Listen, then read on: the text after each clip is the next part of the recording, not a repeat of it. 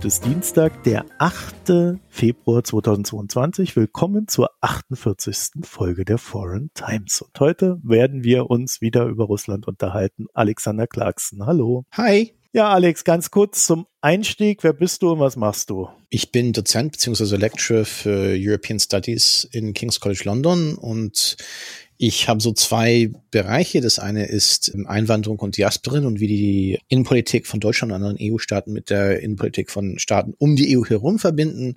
Und meine zweite Schiene, die ich jetzt mehr und mehr mache in den letzten paar Jahren, ist die Grenzpolitik oder auch die Militarisierung der Grenzpolitik der Europäischen Union. Beide Themenkomplexe sind natürlich stark miteinander verflochten. Wir wollen uns heute über Russland unterhalten, weil du unter anderem, das werden wir dann in den Shownotes verlinken, einen Artikel über Russland geschrieben hast, der sich auch so ein bisschen damit befasst hat, ob der russische Aufmarsch von, ich glaube, aktuell 130.000 Soldaten, das schwankt ja mal so ein bisschen, je nachdem, wann man drauf guckt, an der ukrainischen Grenze ja dazu nicht nur führen könnte, ob der Russe da einmarschiert in die Ukraine, sondern ob der Russe überhaupt in der Lage ist, damit die Ukraine zu halten. Das Ganze, wie gesagt, bei, ich glaube, bei Foreign Policy habe ich schon ja. gesagt, veröffentlicht und wie gesagt, wir werden es verlinken. Nehmen wir mal die, die Situation. Also der Russe steht da mit 130.000 Leuten an der Grenze. Besonders nervös scheinen mir die USA und das UK, die auch besonders lautstark sind Deutschland ist mal wieder so im Larifari-Modus. Europa versucht irgendwie dazu, so eine Meinung zu entwickeln und Putin ist dann doch entgegen ersten Aussagen aktuell verhandlungsbereit. Also er hat natürlich am Anfang so ein paar komische Sachen gefordert, wie die NATO äh, muss die Polen am besten noch aus der NATO rausschmeißen. Ja. also, ja. also, Sachen, die sicherlich nicht passieren werden. Und er hat auch gefordert, dass die NATO ja, die Ukraine nicht in die NATO reinlässt, was natürlich so ein bisschen gegen die äh, freie Entscheidung einzelner Länder geht, die die NATO wiederum hochhält. So, also mal so ein ganz kurzer Abfolge hier. Jetzt steht der Russe da. Weiß man denn, was der Russe mittlerweile will oder lässt es Putin weiterhin im Unklaren? Das war einer der Gründe, warum ich diesen Artikel geschrieben habe. Es gab mehrere Beiträge in den in Wochen davor, in Tagen und Wochen davor, so ab so Mitte November und Dezember, als wir anfängt. Dieser Aufbau von militärischer Stärke um die ukrainische Grenze herum. Und dann, dass es jetzt weiterging zu diesen Manövern in Belarus, wo bis zu 30.000 äh, russische Soldaten jetzt da beteiligt sind, was natürlich auch so nicht gesehen worden ist seit den letzten 30 Jahren. Das muss sehr ernst genommen werden. Das war, wurde mehr und mehr beobachtbar November, früh Dezember. Das, es gab einen ersten großen Truppenaufbau im Frühling, aber da gab es eine Deeskalation kurz danach, obwohl die natürlich sehr viel Ausrüstung immer noch da um die ukrainische Grenze herum gelassen haben. Aber dieser, dieser große Aufmarsch, das, das muss sehr ernst genommen werden. Das ist das, das, das Wichtige. Und es gab ein Riesenpotenzial, aus diesem Aufmarsch einen Angriff gegen die Ukraine zu organisieren. Das heißt, diese Mittel, dass der Westen, und da muss man natürlich auch die Polen, Rumänen, baltische Republiken und die Finnen mit einrechnen. Die springen ja hier auch eine sehr, sehr große Rolle. Mhm und auch auf, auf, ihre Art und Weise die Türken. Das sind auch alle Staaten, die sich da, davon auch von diesem Aufbau bedroht fühlen und die Ukraine auf unterschiedliche Art und Weise unterstützen. Die nehmen das sehr, sehr ernst. Die ukrainische Regierung nimmt das sehr, sehr ernst, weil was die Russen da aufgebaut haben, hat das Potenzial und, und würde wahrscheinlich das ukrainische Militär in einen Feldzug mindestens im offenen Feld schlagen. Wie das dann aussehen würde, wenn die Russen dann in den ukrainischen Städten versuchten einzuschließen, ist eine andere Geschichte. Und daher kam zum Teil mein Beitrag, weil es wurde mehr und mehr, gerade weil wir nicht wissen, warum Putin das jetzt durchführt, mit irgendeiner Sicherheit. Was das natürlich schafft, ist ein Raum, in dem lauter Spekulationen hochkommen. Gerade bei Menschen, die spezialisiert sind bei der Analyse von militärischen Entwicklungen oder im Militärfach arbeiten, die natürlich unter einem gewissen Druck stehen, eine gewisse Sicherheit zu geben an Politiker und, und Beamte und, und, Militärstrategen in den NATO-Staaten und auch in der Ukraine, ist diese, diese Suche eigentlich existenziell. Ist eine Suche nach einer Antwort, sodass wir wissen, wie wir dagegen arbeiten könnten und Dialogen, wie auch die Ukraine sich darauf vorbereiten kann und der Westen sich darauf vorbereiten. Alle sollen das ernst nehmen. Aber was will er denn jetzt, der Putin? Will er die Ukraine? Hier liegt eben das Problem. Aber wenn man dann plötzlich solche Szenarien aufwirft, muss man dann ganz genau drauf gucken, was er genau da aufgebaut hat und auf den Zahlen sich anschauen und auf die, diese, die, die Formen, die militärische Formationen, die, was für Divisionen, Brigaden, was für Ausrüstung da ist. Und es kam gerade in, auf Anfang Mitte Januar gab es mehr und mehr Beiträge, es wurde immer größer. Diese Szenarien, die rein so eingeführt wurden, immer apok apokalyptischer. Und es wurde dann ganz ernsthaft in mehreren Beiträgen Mitte Januar so spekuliert, dass Putin womöglich die ganze Ukraine oder die Hälfte der Ukraine nicht nur angreifen will, was durchaus möglich ist, absolut durchaus möglich ist, aber besetzen will und damit so quasi USA Einmarsch in den Irak ein Regimewechsel erzwingen möchte und damit irgendwie, dann gab es diese Berichte im Bild über eine Besetzung oder Internierungslager und dass es irgendwann versucht, eine Rebellion aufzubauen und ein Umsturz der Regierung. Es wurde, es wurden lauter Pläne und Spekulationen und lauter Leaks irgendwie aufgebaut. Und ich fand das langsam habe ich irgendwie, und das bin nicht nur ich, wenn ich das mal sagen darf, mehr, mehrere, viele Kollegen haben sich das ganz genau angeschaut. Gerade Kollegen, die ich sehr respektiere, wie Ben Conable, die selber Erfahrung haben bei der Bekämpfung von Rebellionen und, und Insurgencies. Ben hat auch einen Background im, im, im Irakkrieg. Wir haben uns alles, alles angeguckt und langsam so kamen Zweifel hoch, weil wenn man die, die Mannschaftsstärke sieht, dass die Russen aufgebaut haben und die geografische Größe der Ukraine mit einrechnet, und die Größe und die Bevölkerungsstärke der unterschiedlichen ukrainischen Städten, die erobert werden müssten, im, im Häusernahkampf in manchen Fällen, wie Kharkiv, wie, Kiew, wie Dnipro, wie Zaporizhia und andere Städte. Und das heißt nicht, dass die gesamte Bevölkerung gegenkämpft. Auch nur wenn die Hälfte oder eine Viertel der städtischen Bevölkerung in gegnerischen Lage wäre, wäre das schon schwer genug für eine besitzende Armee. Das passte alles irgendwie nicht ganz zusammen, diese apokalyptische Szenarien. Es ist schon ein Angriff, das durchaus möglich ist. Es ist schon apokalyptisch dramatisch genug. Das wäre zerstörerisch und gefährlich genug. Und deswegen ist es auch legitim, was der NATO und die Ukraine machen, um sich zu schützen und auch um einen Dialog, aber auch Abschreckung aufzubauen gegenüber Russland. Aber wir müssen dann ganz vorsichtig sein, wenn es darum geht, bei solchen Spekulationen, weil es gibt drei Probleme damit. Das erste Problem ist, dass wir uns zu viel auf eine Option fokussieren. Es ist für die militärische Planung natürlich wichtig, alle Optionen durchzuarbeiten, sich dafür vorzubereiten. Durchaus auch für das Besatzungsszenario. Aber politisch gesehen muss man mit einrechnen, dass andere Szenarien nicht nur möglich sind oder vielleicht auch wahrscheinlicher sind in einem gewissen Kontext, die durchaus eine militärischen Optionen, Angriff und, und Zerstörung und, und alle die Schäden, die daraus entstehen könnten, durchaus ermöglichen. Das zweite Problem ist, wenn wir uns auf den apokalyptischen Szenario fixieren, ist es durchaus möglich für die Russen etwas ein bisschen weniger zu machen, sagen wir einen Angriff, um einen gewissen Vertrag zu erzwingen auf Zelensky oder zu erzwingen, diese Minsker Verträge auf russische Art und Weise zu interpretieren oder auch etwas ein bisschen niedriger, Hybrid, Hybridkrieg, Informationskrieg, wirtschaftlicher Druck, die, die ukrainische Wirtschaft ist unter Druck. Plötzlich ist das alles okay, ne? wenn wir uns nur auf das katastrophale Szenario fokussieren. Also was du meinst, ist der Putin, der verschiebt allein durch diesen Aufmarsch und die Reaktion der, ich sag jetzt mal, angelsächsischen Medien Medien darauf, doch schon unsere Wahrnehmung von dem ganzen Konflikt. Ne? Ja, also genau. Äh, statt dass wir sagen, jede Form der Veränderung ist schlecht und wir wollen keine Veränderung, keinster Weise, sorgt das Ganze dann dafür, dass wenn äh, statt des großen Krieges jetzt nur eine Erweiterung der Ostukraine Richtung Westen äh, stattfindet, ja, ja. das schon ein annehmbarer Gang ist. Ne? Oder auch, wenn es da gerade durch militärische Mittel erzwungen wird, durch einen Krieg oder einen Angriff. Ja. Eine Erzwingung, dass diese, diese Intervention der Minsker Verträge, die durch wo es, das ist, wo die Ukrainer die, den größten Angst haben. Das sind weder durch friedlicher Druck, durch, durch militärischer Druck, aber ohne Krieg oder durch wirtschaftlicher Druck, weil natürlich diese Ängste um den Krieg die ukrainische Wirtschaft jetzt stark schaden, dass dieser Druck schon genug genügen würde und dass der Westen dann plötzlich sagt, okay, das ist immer noch besser als eine Besatzung, dass es dann zu Kompromisse führt, die die Ukraine durchgehend, durchgehend destabilisieren würden, indem sie versuchten, den Donbass wieder ein, zu integrieren. Und da kommt auch ein, ein drittes Problem dazu, ist, dass solche Szenarien, die werden jetzt mit einer solchen Sicherheit verkündet, mit genauen Tagen, an denen das passieren soll, das durchaus auch Misstrauen erweckt. Nicht nur in westlichen äh, Publik, auch, auch bei Expertenkreise oder auch bei den Ukrainern selber gegenüber gerade die amerikanische Seite, die gerade solche, die, weniger die britische. Die britische ist da ziemlich robust. Ich finde, die Briten haben äh, einen besseren, ausgeglicheneren Ton bei den ganzen Sachen gefunden als, als die Amerikaner. Dass es auch durchaus Misstrauen erwecken könnte. Weil zum Beispiel die US-Regierung und die Menschen, die die US-Regierung zuarbeiten, haben oft nicht den besten Track Record, wenn es darum geht, Situationen vorherzusehen. Da müssten sie vielleicht, manchmal ist es besser, einen Gang runterzuschalten, obwohl man natürlich dieselben Informationen vermittelt, aber im Ton und Rhetorik einen Gang runterzuschalten, als so apokalyptisch rüberzukommen, dass es eigentlich eher Misstrauen erweckt, als Vertrauen aufbaut in den Rat und die Weisheit der, der, der amerikanischen Seite. Und das macht, macht, macht mir auch Sorgen. Gerade weil es wird sehr viel darüber gesprochen, dass das nur in, gerade jetzt im Februar passieren wird. Was passiert, wenn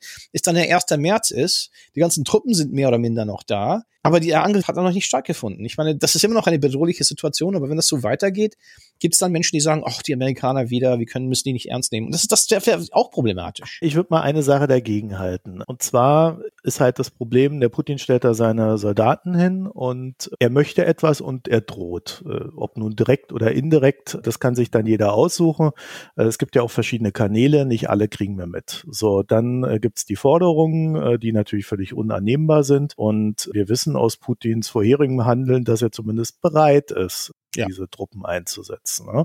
Das heißt also, man muss es ernst nehmen. So, dann könnte ja eine valide Strategie sein, zu sagen, naja, wir versuchen informationstechnisch vor sein Handeln zu kommen.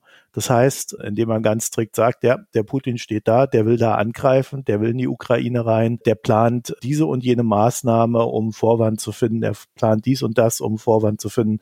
Gab es ja auch verschiedene Szenarien, die die Geheimdienste da gestreut haben. Dadurch verändert man seine Kalkulation, sodass er eben nicht diesen direkten Angriff macht. Es gab zwei Sachen in diesen Piste, die ich geschrieben habe, dass ich schon da im Text klargestellt habe. Erstmal versuche ich zu sagen, dass ich nicht den Risiko eines Angriffs unterschätze. Und das, deswegen finde ich es sehr gut und sehr wichtig, dass sehr offen darüber, über die Risiken eines Angriffs gesprochen würden. Und deswegen, ich finde zum Beispiel auch, was die britische, trotz Boris Johnson, und ich meine, zu, zu diesem Zeitpunkt wird die britische Außenpolitik von den, einem Verteidigungsminister, Ben Wallace, der einzige kompetente Minister in diesem Kabinett, dank Gott, zu diesem Zeitpunkt, ehemaliger Soldatenoffizier, ist zwar ein Boris Johnson Loyalist, aber ist ein kompetenter und hoch, ziemlich intelligenter Typ. Die britische Regierung, da muss man die britischen Medien ein bisschen rauslassen. Aber die britische Regierung von offizieller Seite hat auch viele von diesen möglichen Szenarien durchgespielt, hat das auch signalisiert aber sie versuchen auch zu sagen, dass es mehrere andere Möglichkeiten gibt. Und die Betonung liegt auf Angriff. Und das, die, da müsste ich sagen, da, da müssten wir auch informationstechnisch sehr robust sagen, die, die Risiken eines Angriffs sind sehr hoch und die Russen immer noch sagen, was wollt ihr mit diesen Truppen? Es gibt mögliche Angriffsszenarien. Aber ich denke, da sollte die Betonung drauf und das ist womöglich auch, wenn Versuch ist, ein Vorwand aufzubauen. Das, das, da finde ich, die Informationspolitik ist ziemlich gut gewesen, obwohl es natürlich auch an einer skurrilen Seite hat, weil das natürlich auf eine weniger elegante Art ein bisschen geleckt worden ist, rausgegeben worden ist. Aber dass die mindestens sagen, das gab jetzt womöglich hier eine Vorwand zu fabrizieren und dort, das verstehe ich alles. Wo ich meine Probleme eher hatte, ist dann, wo diese Szenarien danach auch auf, aufgebaut werden. Mhm. Weil da ein Vakuum ist, wird äh, massiv spekuliert. Ich hätte gesagt, und das wird auch gemacht, fokussieren wir unsere Energien darauf zu sagen, mal, hier ist ein Riesenangriffsrisiko, hier bauen sie Truppen auf, hier versuchen sie hier und da Vorwände zu bauen. Und wir sind uns auch alle im Klaren, dass ein Schlacht im offenen Feld, Panzer gegen Panzer, wegen der Luftüberlegenheit der Russen, würden die Ukrainer verlieren und wahrscheinlich weil sie natürlich die schwächere Seite wären, in dessen Stern würden sie die Truppen in den Städten reinziehen. Und das würde natürlich auch äh, zum urbanen Kampf für, führen, das auch katastrophalen Folgen hätte. Und deswegen habe ich, fand ich die, diese Informationspolitik relativ kompetent und gut.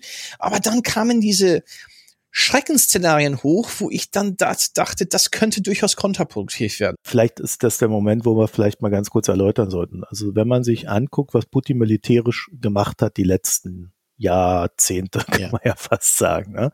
Da sind das alles Sachen, da geht der rein, ballert alles nieder und dann geht er raus. Ja. Georgien, Georgien 2008 ja? war so ein Georgien.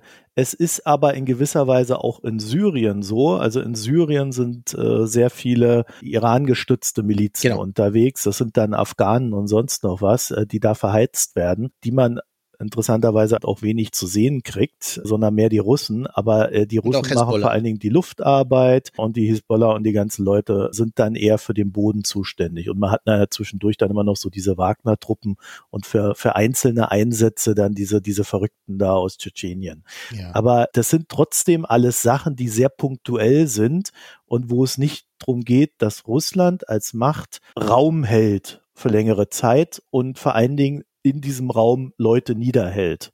Ja. Und das wäre ja etwas, was Russland tun müsste, wenn es in diese Ukraine reingeht und sagt, wir besetzen sie jetzt. Vor allem, wenn sie sagen, sie besetzen sie als Gesamtes. Das ist hier, wo wir zum Problem sind, weil der erst, Putins erster Feldzug war Tschetschenien 99, mhm. 2000. Und das war gerade der Fall, wo er das eben tun musste, weil es innerhalb der russischen Territorien war. Und jetzt müssen wir ein bisschen nachdenken. Tschetschenien hat eine Bevölkerung von weniger als eine Million Menschen. Mhm. Es war geografisch gesehen kleiner als die Hälfte der Größe einer der ukrainischen Oblast, der Hälfte der Größe von Dnipro Oblast. Das ist wirklich nicht ein großer Raum. und dafür hatte nur eine Großstadt, Grosny, die nicht so groß ist wie, wie auch die kleineren ukrainischen Großstädte. Dafür brauchten die Russen 90.000 Truppen über mehrere Jahre. Und die, dieser Krieg wurde am Ende nur dadurch gewonnen, indem die Russen faktisch einen Großteil der Kontrolle über Tschetschenien an eine lokale Rebellengruppe übergab, die die Seiten gewechselt hat unter Ahmed Kadyrov, dessen Sohn nach Ahmed Kadyrovs Ermordung durch die Rebellen Ramsan Kadyrov immer, immer noch da ist. Und das ist natürlich eine sehr kontroverse Situation innerhalb Russland, weil Ramsan Kadyrov wird damit eigentlich viel Macht gegeben, um, um diesen Teil des Kaukasus, Nordkaukasus unter Kontrolle zu halten. Auf Art und Weise, die oft auch Putins Autorität in, in der Region schwächen. Okay, und das war die, das ist der einzige Feldzug, wo sie wirklich so gehandelt wurde. Natürlich gibt es Unterschiede im Kontext und die Russen haben jetzt diese Nationalgarde Rosgvardia, die aber auch viele Wehrpflichtige auch, auch drin hat, was auch immer noch erschwert, auch diese interne Truppen in, ins Ausland zu schicken. Das sind immer sehr spezifische Gruppen, die geschickt werden können mhm. müssen. Und das müsste dann über einen Staat machen, das irgendwo zwischen 37 und 41 Millionen Menschen hat. Das ist, die Zahl liegt wahrscheinlich irgendwo dazwischen. Da gibt es ein Problem mit dem Zensus. Mit mehreren Städten. Kiew alleine hat drei Millionen Menschen. Es ist sehr, sehr glaubhaft. Die Risiko ist sehr, sehr hoch, dass die Russen angreifen werden, um die ukrainische Militär zu zerstören und versuchen, die ukrainische Regierung irgendwie ein Bedingungen aufzusetzen und auch wenn sie rausmarschieren, so sicher zu sein, dass die Ukraine, weil das ukrainische Militär ist immer stärker geworden, jedes Jahr seit 2014. Vielleicht können sie dadurch auch ein, wie gegen Georgien 2008 eine Vereinbarung erzwingen. Aber diese Art von Besetzung, wie wir sehen, das deswegen, ich fand es auch sehr interessant, inwieweit US-Analysten, die Spezialisten sind für diese Fragen von Besatzung und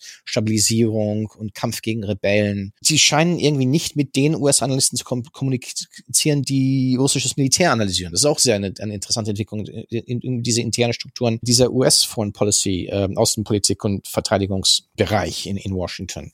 Dass die unterschiedlichen Spezialisten sich nicht, mit, nicht miteinander sprechen, weil wie Ben Conables Arbeit gezeigt hat für, für bei Georgetown und Atlantic Council. Er hat einfach durchgerechnet. Ich meine, auch wenn man nur sehr leichte Rebellen oder Probleme hatte, oder einfach nur zivilgesellschaftliche Opposition braucht man einen gewissen Mindestmaß an Truppen, um Städte niederzuhalten und Transportwege zu verteidigen. Und auch wenn man versucht, dann eine lokale Streitmacht zu rekrutieren, das braucht Zeit. Das braucht zwei, drei Jahre Zeit, bis das irgendwie noch funktionsfähig ist. Wie gesagt, bei mir, ich verstehe, warum wir eine Informationspolitik brauchen, warum wir diese Narrative. Und ich, find, ich finde, das, das wurde auch gut gemacht. Aber das Risiko ist, wenn man solche apokalyptische Szenarien aufbaut, normalisiert man plötzlich vieles, das darunter liegt. Mhm. Weil eigentlich, och, naja, okay, die Ukrainer sind alle zerstört worden und sind viele Zivilisten gestorben worden, aber es ist keine Besatzung und am Ende ist ein Vertrag und Scholz oder Macron fliegen rein und die versuchen da zu vermitteln. Und das ist für mich schon problematisch. Und es ist schon problematisch, weil es durchaus dieser Versuch hat, ohne Kriegshandlungen die Ukrainer in eine Position zu zwingen, dass den ukrainischen Staat destabilisiert, durch irgendeinen Druck aufzubauen, dass sie eher die russische Interpretation von den Minsker Verträgen, Minsker Abkommen äh, übernehmen, dass man diese Donbass-Gebiete integrieren und dass die irgendein Veto kriegen über die ukrainische Verfassungsordnung. Hast du das Gefühl, dass der Westen, ich würde ihn da mal auftrennen in USA, UK äh, und in Europa, dass er da auch momentan so ein bisschen über die Ukrainer hinweggeht? Ich finde, das ist ein Risiko und ich, das ist, Putin versucht das dauernd hinzukriegen. Und ich fand es schon sehr wichtig, dass Baerbock jetzt nach, nach Kiew hingegangen ist, Biden kommuniziert. Ich meine, die, ich glaube, das ist eine Falle, dass die Amerikaner, die Franzosen, die Briten, die Deutschen und andere EU-Staaten schon erkannt haben. Und da wird sehr, sehr bemüht, dran bemüht, wenn jemand jetzt Putin sieht, dass der jetzt Macron nach Kiew geht.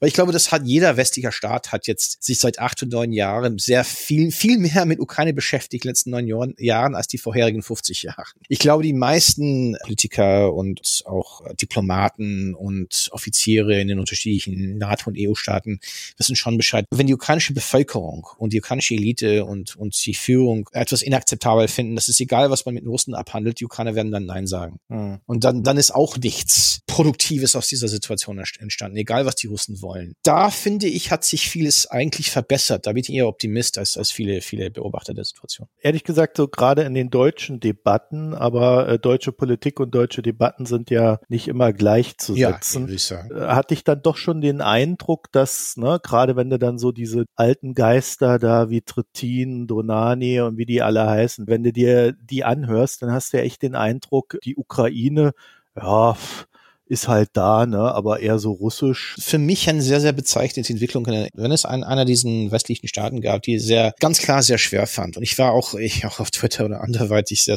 sarkastisch über diese ersten holprigen Versuche der deutschen Diplomatie mit dieser Situation fertig zu werden, gerade bei der Frage der Waffen, die eigentlich in diesem Fall sind diese ukrainischen Anfragen eher ein Druckmittel, um anderweitige deutsche Hilfe zu gehen. Die Ukrainer sind keine, keine Deppen, die wissen genau, dass die Deutschen vieles nicht liefern können, was die Ukrainer angefordert haben. Und die Ukrainer setzen die Deutschen unter Druck, um, um vielleicht mehr, mehr finanzielle Hilfe zu kriegen oder mehr Hilfe aus den Amerikanern eventuell rauszukriegen. Das ist auch, ich meine, die Ukrainer sind auch gewiefte. So nach dem Motto, der Deutsche hilft uns nicht, gebt ihr uns doch wenigstens Waffen. Ja, genau. Ich meine, die ukrainische Diplomaten und Politiker wissen genau, wie, es, wie, wie die Bundesrepublik funktioniert. Fast Teil des Problems, dass die Ukrainer verstehen die Russen sowie auch die EU-Europäer und Amerikaner besser als alle drei die Ukrainer verstehen manchmal. Da kriege ich manchmal das Gefühl. Das machen die Ukrainer relativ gewieft. Ich glaube, da müssen die Deutschen auch verstehen, da wird auch Druck auf Deutschland ausgeübt, um irgendetwas aus den Deutschen rauszuhacken, was am Ende wahrscheinlich finanzielle Hilfe sein wird für die ukrainische Wirtschaft. Was mich einfach in den Wahnsinn getrieben hat, ist, das Kanzleramt und gerade die Sozialdemokraten, die SPD, hätten das eigentlich erkennen können. Es gäbe durchaus mehrere Messaging-Strategien wie auch diplomatische Strategien, gerade diesen Druck irgendwie abzubauen oder aus dem Weg zu gehen. Aber die deutsche Debatte war eben so plump und so unfähig, mit den machtpolitischen Realitäten zwischen Russland und Ukraine umzugehen. Ich glaube, die Grünen sind da viel positiver gewesen, wie auch die FDP. Aber gerade bei den Sozialdemokraten sind die immer auf diesen alten Deutsch-Russland-Ostpolitik Reflexe zurückgefallen. Eine, eine Karikatur der Ostpolitik, nicht mal die Realitäten der Ostpolitik reflektierend der 1970ern, die auf, auch auf westliche Stärke aufbaute.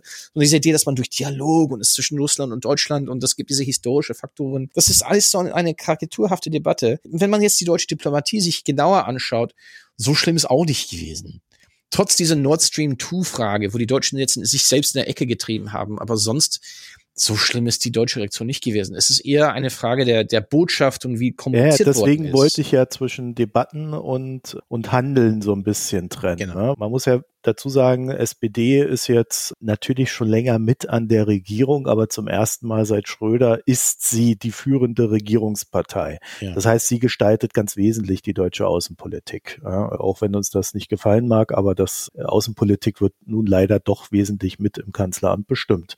Und da kann man schon sagen, die SPD hat nie ihren Konflikt, den sie intern hatte, der sich ja auch mit Nord Stream 2 immer wieder gezeigt hat und der durch so Typen wie Schröder ja auch sehr stark befördert wurde, den hat die nie geklärt. Putin ist ja auch kein Idiot. Der hat genau gewartet, bis die Merkel weg ist und hat dann in dieses Machtvakuum, was nach ihr entstanden ist, hinein seine Aktion auch gestartet. Ne? Also es war ein extrem günstiger Zeitpunkt, den er da hatte.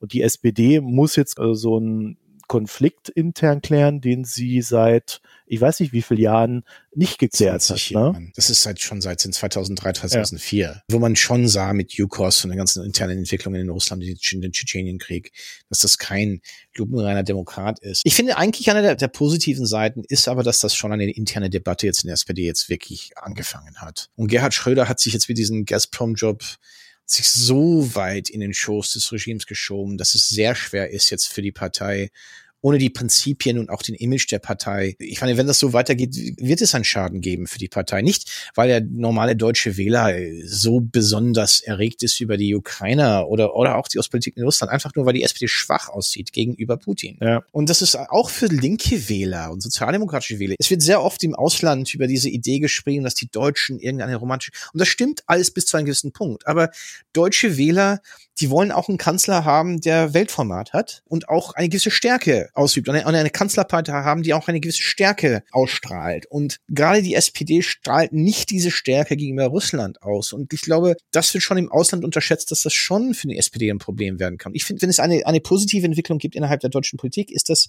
jetzt muss die SPD wirklich, kann, die SPD kann sich nicht hinter Merkel verbergen. Sie muss direkt mit diesen Fragen umgehen. Gerade mit Nord diesen elenden Pipeline, das keiner braucht, aber so viel investiert worden ist und gerade in Mecklenburg-Vorpommern-Schleswig so viele in wir lokale wirtschaftliche Interessen drum aufgebaut sind, dass sie diesen Pipeline nicht mehr loswerden. Aber wie gesagt, Putin hat damit auch, ich weiß nicht, ich würde nicht sagen Dienst erwiesen, aber er hat eben die SPD dazu gezwungen, mit diesen ganzen Unstimmigkeiten der internen Politik, diese ganzen äh, problematische Sicht von Russland wirklich damit umzugehen und konfrontieren und daraus eine offene Debatte, darüber eine offene Debatte zu halten. Putin hat ja noch ein anderes Problem. Die neue Bundesregierung hat ihm dann gesagt, passt mal auf, bis 2030 wollen wir die scheiß Kohle los sein und bis 2040 das Gas. So, das sind jetzt noch acht, neun Jahre, je nachdem, wie man es betrachtet. Da geht ihm ja gerade ein Geschäftsmodell flöten. Und zwar mit einer klaren Ansage, was die Zeitschiene betrifft. Ne? Also wenn der irgendwas zu klären hat, muss er es jetzt machen. Einer der interessantesten Faktoren bei diesen Krisen, der, diese Krise fängt wirklich im letzten März an. Das ist der erste Truppenaufschlag. Ja. Es, es gibt, glaube ich, schon drei sehr interessante Gründe, warum die Russen plötzlich in solcher Eile sind. Es gibt natürlich diese größere, eher Makro-Meta-Frage über, dass er ein älterer Mann wird und eigentlich sind alte Männer, die ihren unerfüllten Lebenswerk vor sich haben, eigentlich oft ziemlich gefährliche Menschen, weil sie glauben, dass sie nicht mehr Zeit haben. Aber abgesehen so strategisch gesehen, erstmal ist es gerade das, dass es nicht nur Deutschland, die, die, die, die gesamte EU versucht jetzt diesen Gasmarkt neu zu regeln. Diese Energiewende geht langsam voran, aber es geht schon irgendwie voran. Und dieser ganzen Geschäftsmodell von Putin, er hat diese finanziellen Reserven aufgebaut, die zum größten Teil damit auch die russische Wirtschaft geschadet haben, weil er eher Geld hortet als ausgibt. Die russischen Reallöhne sind in den letzten 10, 13 Jahren äh, quasi jedes Jahr gesunken. Und dafür sind die staatlichen Geldreserven nach oben gekommen. Genau. Das ist so eine als Festung Russland aufgebaut. Und damit ist gerade, es ist so ein Zeitpunkt, wo Russland zwar jetzt eine wirtschaftliche Festung ist und immer noch auf diesen Gaserlöse von denen leben kann, aber dieses Geschäftsmodell wird auslaufen. Diese geoökonomische Stellung, die, die Russland ist immer noch tausendmal geoökonomisch schwächer als Europa. Als diese Gasverkäufe ist das einer der wenigen Vorteile, die sie haben.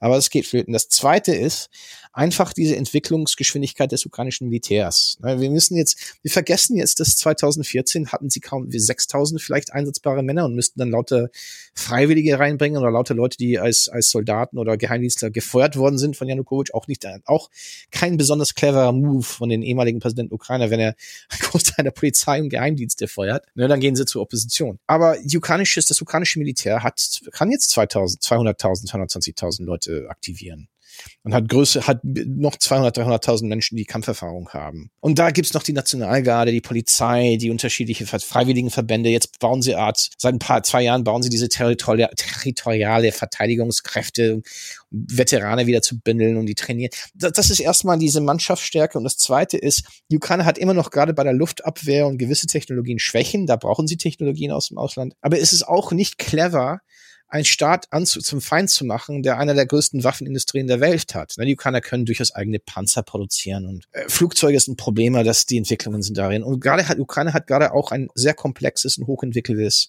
Raketenprogramm, Cruise Missile Programm, die ganzen modernsten Technologien in den Bereichen. Jetzt haben sie mit den Türken ein Drohnenaufbauprogramm. Ukraine war so eine schlafende, sie waren kein Problem für die Russen vor 2013, 14 militärisch. Und die haben jemand zum Feind gemacht, das die Ressourcen hat, ein, ein ziemlich ordentliches Militär aufzubauen. Nur das Problem für die Ukrainer ist, ist, dass diese Timelines, diese Zeitschiene ist jetzt, ist das passiert für den Ukrainern jetzt zu früh ne? Weil die brauchen noch ein paar Jahre, vielleicht noch acht, sechs, sieben, acht Jahre, bis das Ganze irgendwie reift zu einem Punkt, wo, wenn es zum Krieg kommt, dass die Risiken zu hoch sind für die Russen. Ne? Das ist ein Pyrrh, wirklich ein absoluter Pyrrhus-Sieg ist, auch im Manöver, Kampf im Feld.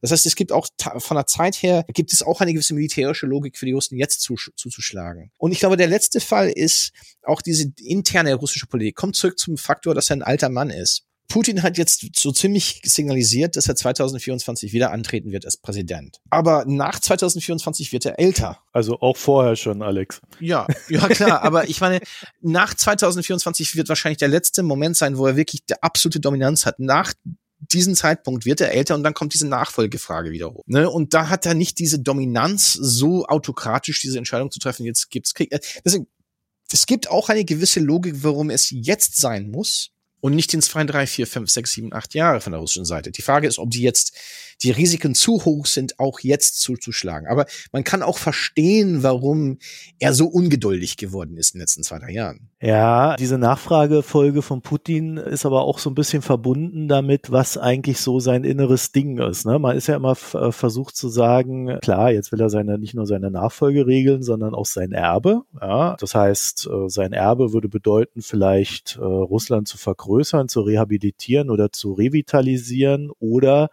halt so eine Art ja, Wiederherstellung Großrusslands. Ja, das würde ja dann äh, umfassen die Ukraine, Belarus und Russland in seiner Denkweise. Also seine Artikel deuten ja da schon drauf hin äh, ja. in diese Richtung. Würde auch so ein bisschen gehen in Richtung Revanchismus, ne? also quasi, dass man die alten Rechnungen aus der Sowjetzeit begleicht, Untergang der Sowjetunion, das ganze Chaos damals, der Westen hat uns nicht gut behandelt, bla bla. Ist es das? Ich ich glaube, man kann schon einen sehr starken Argument dafür aufbauen, dass dies alles sein, seine Handlungsweise beeinflusst. Die Frage ist, ob er so isoliert ist. er ist ja natürlich auch isoliert von einer, einer, einer Clique. Er ist auch wegen Covid-Regeln, diesen, diesen idiotischen Tisch, mit dem er gegenüber Macron saß. Das ist, das sind so alles so Faktoren. Er, schien schon vor Covid sehr isoliert zu sein in seinen kleinen Bubble, umgeben von alte Geheimdienstveterane oder so, so alte Gefährten, die alle ungefähr dieselbe Welt sich teilen. Das heißt, er hat sich abgekapselt von alternativen Welten. Und da, da kriegt man auch das Gefühl, dass die Diplomaten im russischen Außenministerium kaum Ahnung haben. Obwohl auch die sehr, sehr hohen, auch fast Lavrov keine Ahnung haben, was eigentlich Putin jetzt denkt oder machen will. Äh, auch, man kriegt auch, auch langsam so den Eindruck, dass viele, auch russische Offiziere, auch Generäle, so auch ja, ich, ich will nicht sagen, ja, sind auch vernünftige Leute. Die sind natürlich ideologisch vielleicht nicht mein, meine, meine Teetasse, aber die, die auch nicht wissen genau, was, was bei ihm durch den Kopf geht. Das ist jetzt die Frage. Ich meine, sind ihm die Risiken klar? Ist ihm klar, was das für einen, was das für ein Aufwand sein würde, die Ukraine wieder unter den Krallen zu bringen? Deswegen habe ich auch eher, natürlich, das ist immer noch ein Risiko, dass es zu einer Besa versuchte Besatzung kommen wird. Aber mit 140.000 Mann ein Staat von 37 Millionen, das ist zu wenig. Und nicht nur zu wenig, das sind die falschen Truppen. Und die versuchen jetzt diese Nationalgarde-Truppen wieder aufzubauen. Aber die Nationalgarde ist nicht so eine endliche, endliche endlose Truppenreserve. Das sind die, die Truppen, die ihr dafür bauen müsst, braucht ihr müssen, da gibt's nur hier 140.000. Also Alex, mir ist halt eine Sache aufgefallen, als ich mal so auf die Karte geguckt habe, wo der so seine Truppen da so hinstellt. Da ist mir aufgefallen, da wird dann auch gleich mal ein Vertrag mit Belarus gemacht, dass dann da so ein paar Truppen dann auch dort stehen. Und zwar erstmal bis 2025. Aber wir wissen ja, dass das zeitlich alles. Yeah. Ne? Ich habe da manchmal so ein bisschen den Eindruck, ja klar, äh, dass das große äh, Gedöns geht um die Ukraine, aber es gibt noch so ein paar Side-Effects, auf die momentan überhaupt keiner achtet. Und einer dieser Side-Effects wäre, dass man diese Situation jetzt dazu nutzt, äh, Belarus auch, sage ich mal, mehr so an sich zu ziehen im Sinne von, wir sind da stationiert und wir haben auch eine ziemlich direkte Kontrolle über diesen Staat. Ja, das ist, ich meine, diese, diese Manöver sieht man schon, inwieweit die, die, das belarussische Militär jetzt unter der direkten Kontrolle des russischen Militärs jetzt langsam gefallen ist. Und ich meine, wenn Lukaschenko weg ist, Lukaschenko weg ist, dann ist es ganz klar, dass die Russen einen, nach, die Nachfolgeregelung in deren Interesse jetzt regeln werden, weil dieser ganze Staatsapparat ist, war nie völlig unabhängig von Russen, war aber autonomer.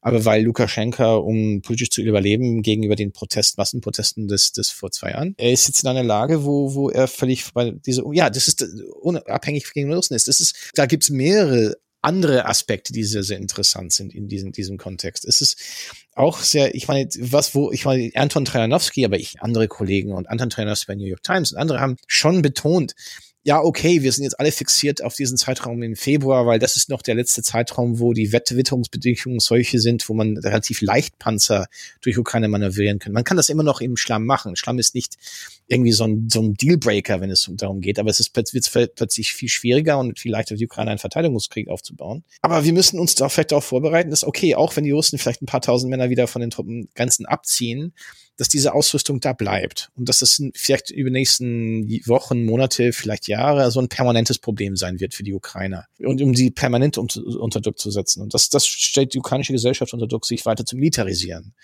Und das heißt erstens, ja, ist, ich glaube, das ist, das ist nicht mal versteckt jetzt. Das, ich meine, die belarussische Militär schickt jetzt Truppen nach Syrien, ne? Im Gegenteil, es ist ja sehr offen, ne? Es ist so genau. offen, dass äh, es schon erstaunlich ist, dass man das so ignorieren kann. Warum diese Besatzungsszenarien mich so extrem wurde, wo ich dachte, hier werden dann diese Extremszenarien, wenn sie nicht eintreten, plötzlich ist es normal, dass Belarus besetzt ist.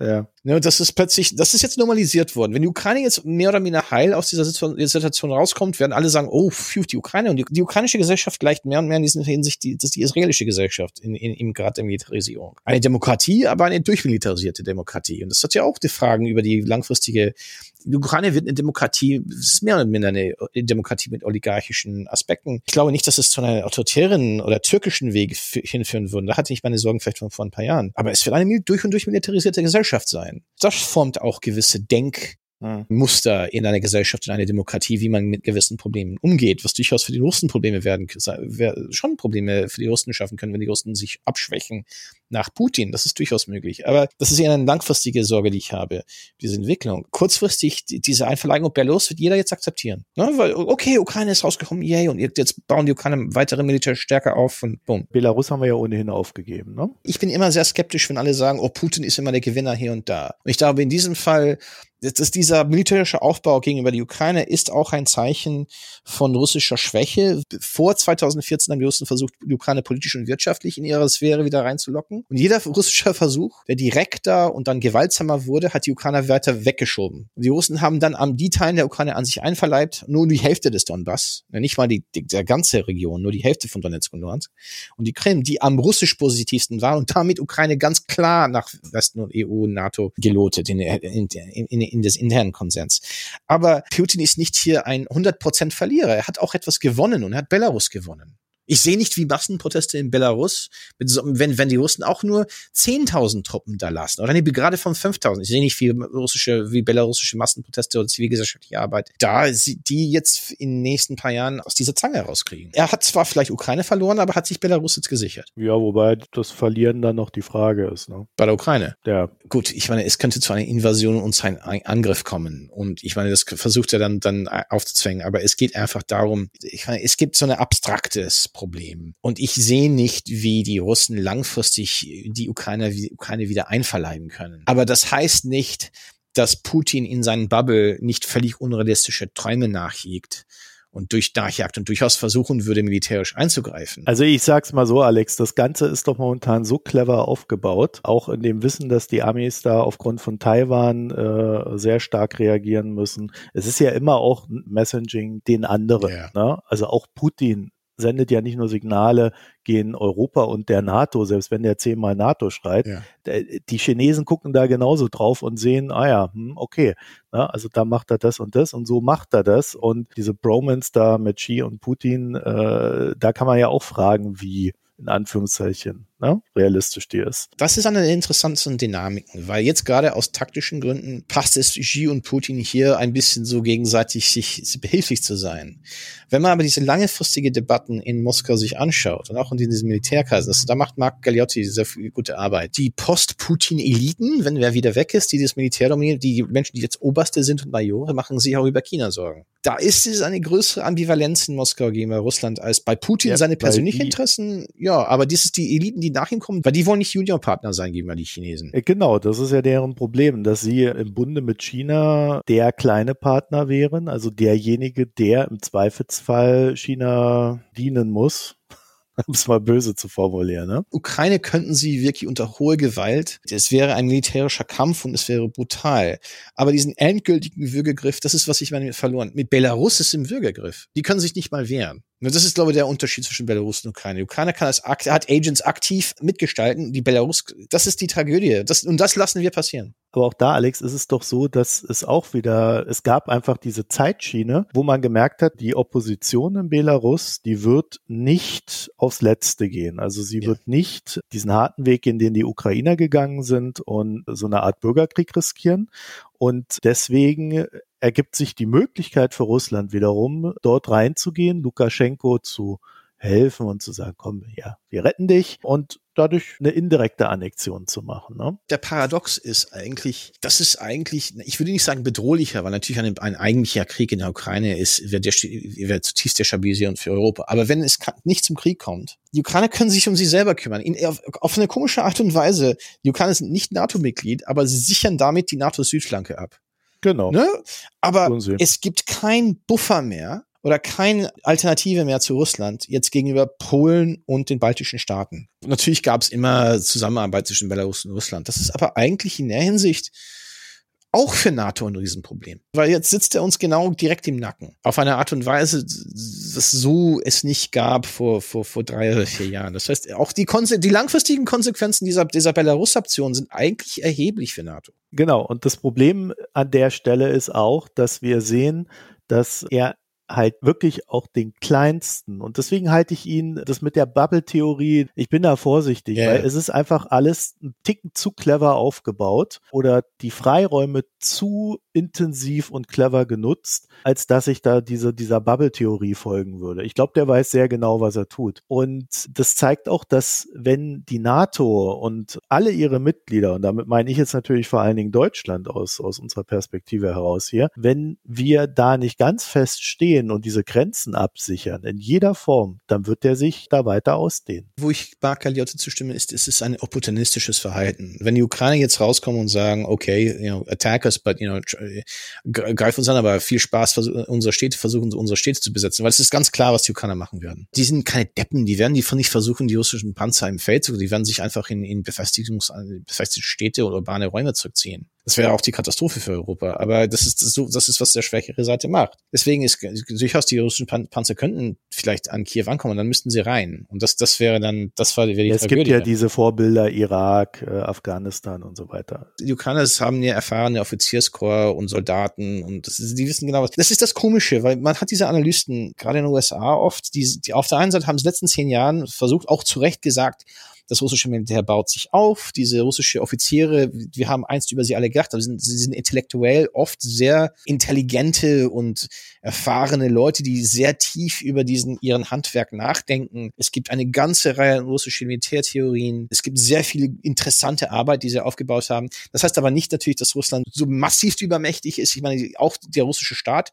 hat gewisse Limits, gewisse Begrenzungen an, an deren Machtfülle. Aber okay, das, das sagen sie seit zehn Jahren und dann plötzlich drehen sie um und sagen, aber nein, die sind so in ihren Bubble, dass sie nicht diese Probleme erkennen, das würden sie sowieso machen. Daher kam auch mein Beitrag, wo ich gesagt habe, wenn, wenn der russische Generalstab wirklich so intelligent ist, was es ist und klug ist und denkt, dann werden sie die ganzen Probleme auch, auch erkennen an diesem Vorgang. Das heißt nicht, dass ich diesen Kriegsfall unterschätzen würde. Ich würde es einfach so sagen, dieser Kriegsfall könnte durchaus eintreten, aber das werden sie auch wie durchgerechnet haben, was sie machen können, was sie nicht machen können mit dieser Anzahl von Soldaten. Aber auf der anderen Seite ja, ich meine, die Freiräume, was das ihm natürlich schafft, ist diese Freiräume Belarus zu übernehmen und da die Dominanz auszuüben. Und äh, vielleicht, wenn die Ukrainer immer noch Schwierigkeiten machen, okay, aber mindestens, mindestens haben sie jetzt Belarus im Würgegriff. Und das haben wir natürlich, und auch die Ukrainer haben es akzeptiert. Was hältst du von der Theorie, dass man, um Russland vielleicht zu befrieden, aus europäischer Sicht, aus deutscher Sicht, äh, wir sind ja der größte Gasabnehmer, dass man darauf abzielt, so langfristige Lieferverträge für Gas zu haben, die jetzt nicht ganz so billig sind, wo man also auch Geld drüber schiebt und dadurch auch eine, eine Einnahmenstabilität gegenüber Russland gewährt? Oder wäre das nur etwas, was ihm dann in die Hände spielt?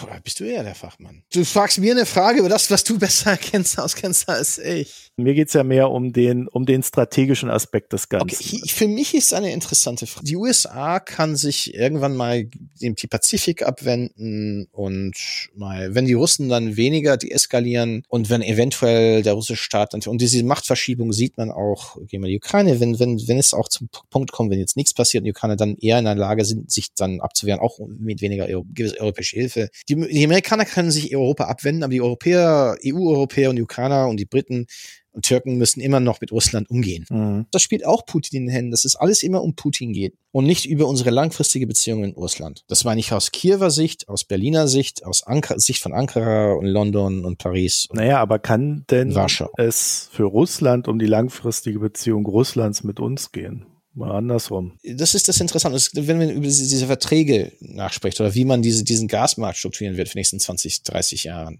Es könnte durchaus sein, dass dieser Gas, Gasbedarf viel schneller runtergeht, ne? weil, weil diese Impulse immer wieder im europäischen äh. Gasmarkt solche sind. Aber die Frage ist dann, was ist unsere Strategie für Russland Wirtschaftsgehen? Und das ist die Frage. Da, da kennst du dich besser aus mit der Struktur der Gasverträge, inwieweit was, was, was besser wäre für eine stabile, langfristige Beziehung. Ja gut, äh, für die, für die Gaspreise wäre es natürlich besser, man hätte eine äh, langfristige Verträge, die vielleicht zu viel einkaufen und einen Preis bezahlen, aber dafür würde der Preis äh, in dieser Transformation dann nicht ständig hin und her schwanken.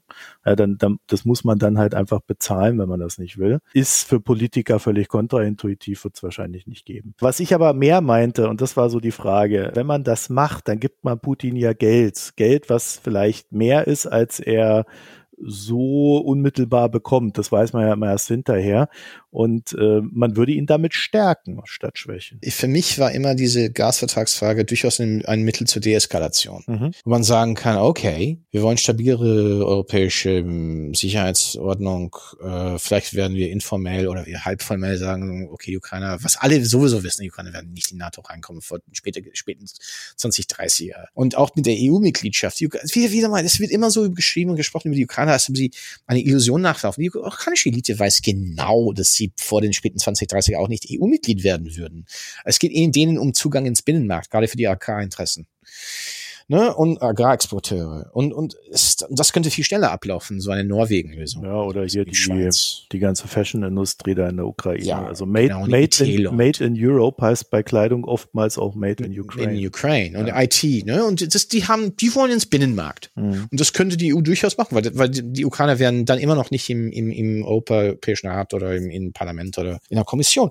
Und das wäre okay. Und das, damit werden, würden sie nicht Sachen abblockieren im Verhalten, Beziehungen zu Russland. Und uns, das, das ist alles machbar. Und das kann, wird wahrscheinlich durchaus passieren. Nur die Frage ist dann, es ist schon relativ klar, wenn, wenn das jetzt alles abgewendet wird, was die ukrainische Bewegungsrichtung sein wird und wie das abgehandelt werden wird. Nur wir haben immer noch keine Strategie für Russland langfristig. Das fixiert sich immer, immer an diese kurzfristige Angst vor militärischen Entwicklungen. Das, wir schielen immer um, die Debatte über Russland ist die Debatte, was denkt Putin? Ist viel zu viel. Was denkt ja, also, wir, wir, versuchen so als Telepathen in sein Gehirn reinzuschauen. Ja. Und anstatt zu sagen, okay, wir haben jetzt dieses Putin-Problem, wir werden immer noch Nachbarn sein, nachdem Putin weg ist.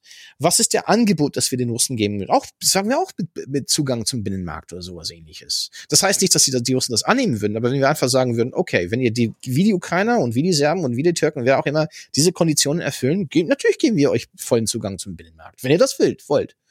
Ne, ihr seid auch Europäer. Das war der Fehler in den 90er Jahren. Alle sprachen von gemeinsamer europäischer Heimat und die Ukrainer und den Russen und Belarusen würden so, ah, eigentlich seid ihr keine Europäer. Nee, und ganz unsicher, bla bla. Und es gab keine strategische Vision. Und das fand ich so immer bescheuert, gerade auch von der deutschen Seite, weil immer groß geschrieben wurde, wie es ist über Wandel durch Annäherung.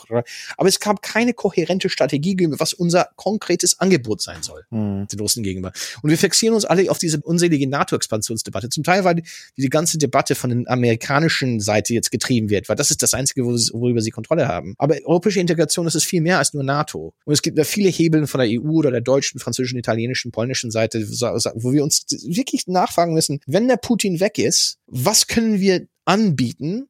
Natürlich unter Konditionen, den Russen anbieten und sagen, wenn ihr diese Konditionen erfüllt, oder mindestens in Verhandlungen rein, mit reinkommen. Das ist unseren gewissen minimalen Rule-Set, unser, unser Regelwerk, der europäischen Regelwerk respektiert. Ja, natürlich könnt ihr Schritt für Schritt wieder rein. Aber weil wir zu viel auf Putin fixiert sind, fehlt es jegliche wirklich systematische, strategische Debatte, wie wir unsere Beziehungen mit Russland langfristig ordnen werden. Und die Ukraine stehen diese, diese Entwicklung nicht im Wege. Man kann durchaus die Wünsche der Ukrainer respektieren, was übrigens durchaus mit Zugang zum Binnenmarkt da würde das meiste schon erledigt werden, faktisch. Also auch von Wirtschaft, geoökonomischer Sicht gesehen. NATO ist natürlich eine separate Frage. Aber Zugang zum Binnenmarkt würde zum, zu, zu, das meiste wirklich erfüllen. Das ist machbar. Und wir können das, das müssen wir auseinanderhalten von die andere Debatte, die wir halten müssen, über was können wir die Russen anbieten, post-Putin, um die wieder auf diese Deeskalationsweg reinzubringen und uns wieder zu uns zu bringen. Nicht, dass wir zu sie gehen und ihre diese diese diese autokratische Werte übernehmen, aber durchaus, dass wir ein An Angebot an den Russen nehmen, das nicht nur so abstrakt ist von Wandel durch Annäherung und bla bla und sie wie gesagt konkrete, positive Sachen, dass die russische Bevölkerung im Alltag spüren kann, als positive Auswirkung irgendeiner Involvierung von Prozessen der europäischen Integration. Und welche genau das sind, äh, da bist du jetzt aber auch so ein bisschen. Wir haben mehrere Modelle. Wir haben Assoziationsverträge, wir haben SAPs, wir haben die Vertragswerke mit den Westbalkanstaaten, wir haben ein, eine Zollunion mit der Türkei, die, die Beziehung mit Großbritannien wird sich weiterentwickeln. Mhm. Wir haben eine Beziehung mit der Schweiz. Das sind ja dysfunktionale, aber auch womögliche Modelle.